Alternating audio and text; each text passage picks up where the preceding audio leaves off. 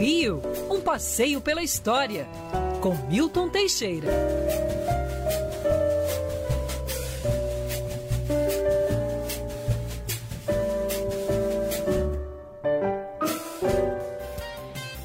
Já está na ponta da linha com a gente o professor Milton Teixeira e hoje para começar falando do carnaval, né, professor? Que essa semana, essa, esse ano vai ser comemorado de maneira diferente. Não vai ter bloco na rua, não vai ter desfile de escola de samba, mas dá para aproveitar em casa. Bom dia, professor. Bom dia, gata. Bom dia, ouvintes. Não, realmente esse carnaval é atípico, mas não é um caso único. Já ocorreu. Em 1912, em fevereiro, morreu o Barão do Rio Branco, o governo passou o carnaval para julho. Não funcionou. O pessoal brincou em fevereiro e brincou em julho. E parece que a situação vai se repetir. é, né, professor? Mas o carnaval tem origem muito antiga, né? Uma festa que vem da, praticamente da Idade Média, quando é, terminava o inverno, os ricos distribuíam os estoques de carne para a população pobre que tinha passado fome no inverno. Então virou a festa da carne, Carnevale. É isso. O carnaval chega ao Brasil pelos portugueses e tinha um nome horroroso, Entrudo. Entrudo, porque era a entrada da quaresma. O carnaval carioca era bastante sujo, porco, com pessoas jogando líquidos mal cheirosos um no outro e tudo mais. Era um, era um carnaval que não atraía ninguém. Em 1840, já em pleno império, uma atriz italiana chamada Clara del Mastro, inspirada no Carnaval de Veneza, importou uma quantidade muito grande de fantasias italianas, Pierrot, Colombina, Arlequim, e também fez um baile que deu o nome de Carnaval. Então passou a ser assim um sinônimo, baile é, luxuoso, baile decente era Carnaval. O que não era Carnaval era entrudo. Então surgiu essa, essa dualidade. Em 1854, um grupo de jovens bem-nascidos funda as primeiras grandes sociedades, que são as antepassadas da escola de samba, tinham carros alegóricos, tudo mais, é, desfilavam nas principais ruas. E a partir do final do século XIX, você tem a penetração da população negra em massa com os, os grupos negros formando blocos, formando cordões, é, formando ranchos, e com isso a música negra se incorpora. No início do século XX, o carnaval ainda era muito comportado. As escolas de samba, como nós conhecemos, só vão surgir lá para 1926. A primeira delas é a Deixa Falar. E, na verdade, a escola de samba era considerada inferior ao rancho. O rancho, sim, é que era uma coisa assim importante. Os ranchos chegaram da Bahia, do Brasil, ao Rio de Janeiro em 1874. E o rancho tinha um desfile, tem a mestre-sala, porta-estandarte, é, bateria, ala das baianas, pastoras, que seriam as passistas. Dá para entender que isso aí é a estrutura básica de uma escola de samba moderna. Né?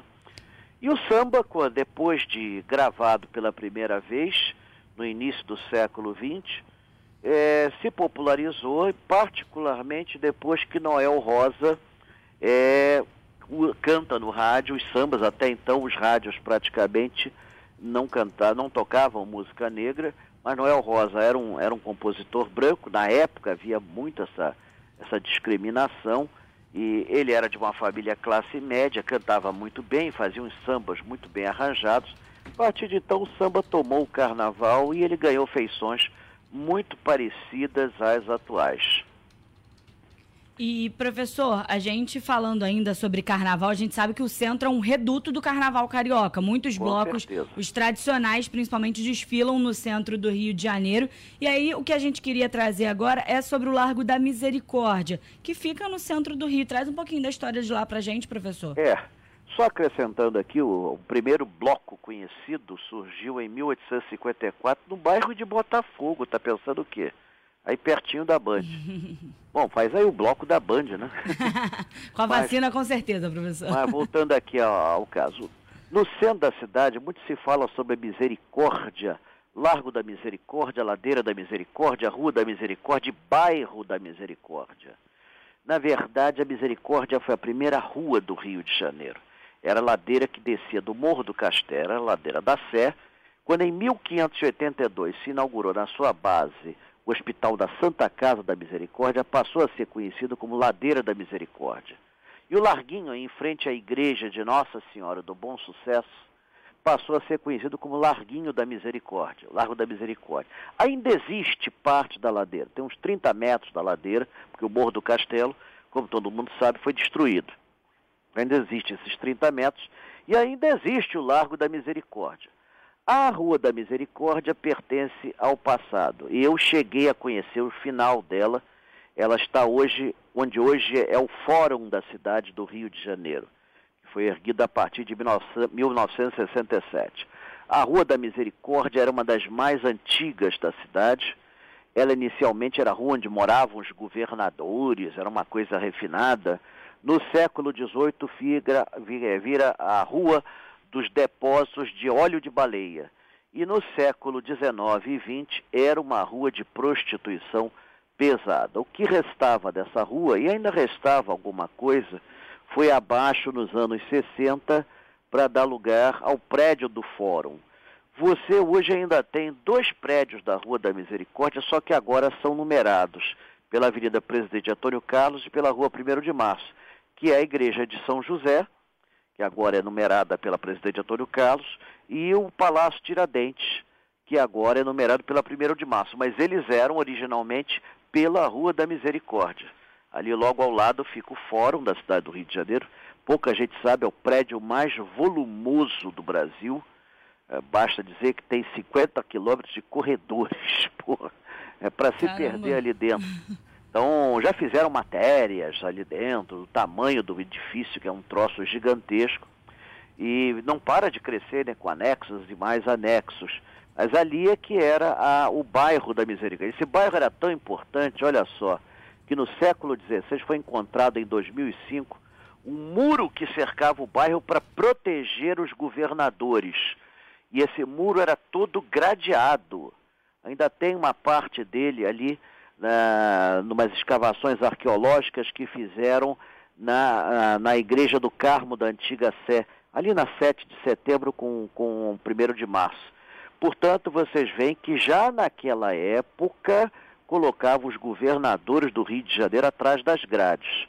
Você vê que é uma tradição que tem, portanto, 450 anos.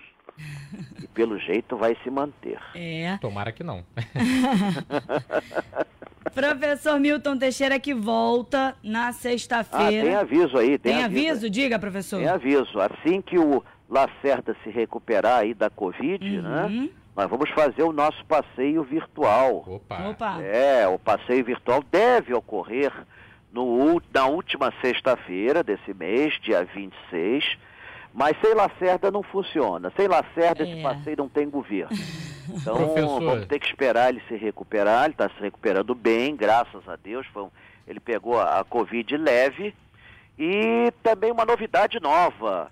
Hum. Amanhã, amanhã, amanhã eu estreio como feirante na feira da Praça 15. Opa! Vou vender antiguidades, sim. Tem a barraquinha que vai ficar em frente à estátua do General Osório. Ali vou vender parte das minhas coleções, porque aqui em casa não dá mais. Ou saem as peças ou saio eu. Tem ah, coisa até não poder mais. Tem tralha, tem peças lindíssimas vender porcelanas, estátuas, santos antigos. Não dá mais, não dá. Vou vender até um Santo Antônio, já estou casado mesmo, não preciso mais dele. Então vai, vai ter isso. E em breve teremos o nosso curso à distância, é, curso de pós-graduação à distância pelo Rio de Janeiro, promovido pelo Instituto Venturo. Quando eu tiver a data, eu passo para vocês. Mas a, a feira é amanhã. O ouvinte que quiser brindar com a sua presença, estarei lá com milhares de peças para vender, porque senão eu vou ter que sair de casa, vou ter que comprar outro apartamento. Nossa, mas sensacional a sua presença na feira, então, professor. Só reforça aí qual é a feira para o nosso ouvinte. É a Feira de Antiguidades da Praça 15, é uma feira que existe há 50 anos. Ela é tombada pela prefeitura, ela, ela é patrimônio imaterial do Rio de Janeiro. É, e ela é dirigida, é, o coordenador chama-se Rafael Barbeito, gostou muito da ideia de me ter lá como feirante. Então vai a minha esposa também, nós vamos lá vender. Nós temos muita peça em casa. Eu sou um professor de História e História da Arte. Então eu juntei em 62 anos peça até não poder mais. Chegou um limite que não dá mais. Ou eu saio de casa ou as peças saem. Então é com muito, chor muito chorosamente que eu vou vender essas, essas coisas amanhã e eu espero vender bastante porque o apartamento não cabe mais nada. Pensa que pelo menos elas podem ir também para a mão de alguém que vai fazer bom uso, que Ah, com é, certeza. A ideia é. é. essa, né? A ideia é essa. De As coisas têm que circular. É, é, o tal negócio, eu tenho que arejar meu apartamento. Não dá, eu não moro em mansão, não. Calma, eu sou professor. Agora, professor, do próximo passeio virtual, a gente tem o mesmo roteiro mantido? Ou... Em princípio, sim, das é. praias do Rio de Janeiro. Em tá. princípio, sim. Agora, na verdade, eu estou devendo o passeio do mês passado, que não ocorreu por conta do, da, da, do problema com, com, com Lacerda. Sim. Mas uh, a nossa ideia é fazer no mês de março dois passeios. Ah, que legal. Dois passeios. Mas em princípio vai ser esse das praias do Rio de Janeiro. Em princípio, assim. Uhum. O Lacerda deve voltar a trabalhar logo depois do carnaval. Uma boa notícia aí. Então é isso. Fiquem atentos, ouvintes, que assim que a data estiver consolidada, a gente divulga. E se formos é, brindados aí com um segundo passeio virtual em março também, vocês serão os primeiros a saber aqui em 90.3. Ah, claro, na Band tudo se sabe em primeiro lugar. Bem, professor, até semana que vem então, ou qualquer edição extraordinária, combinado? Tá combinadíssimo. Um abraço. Um abraço, até a próxima.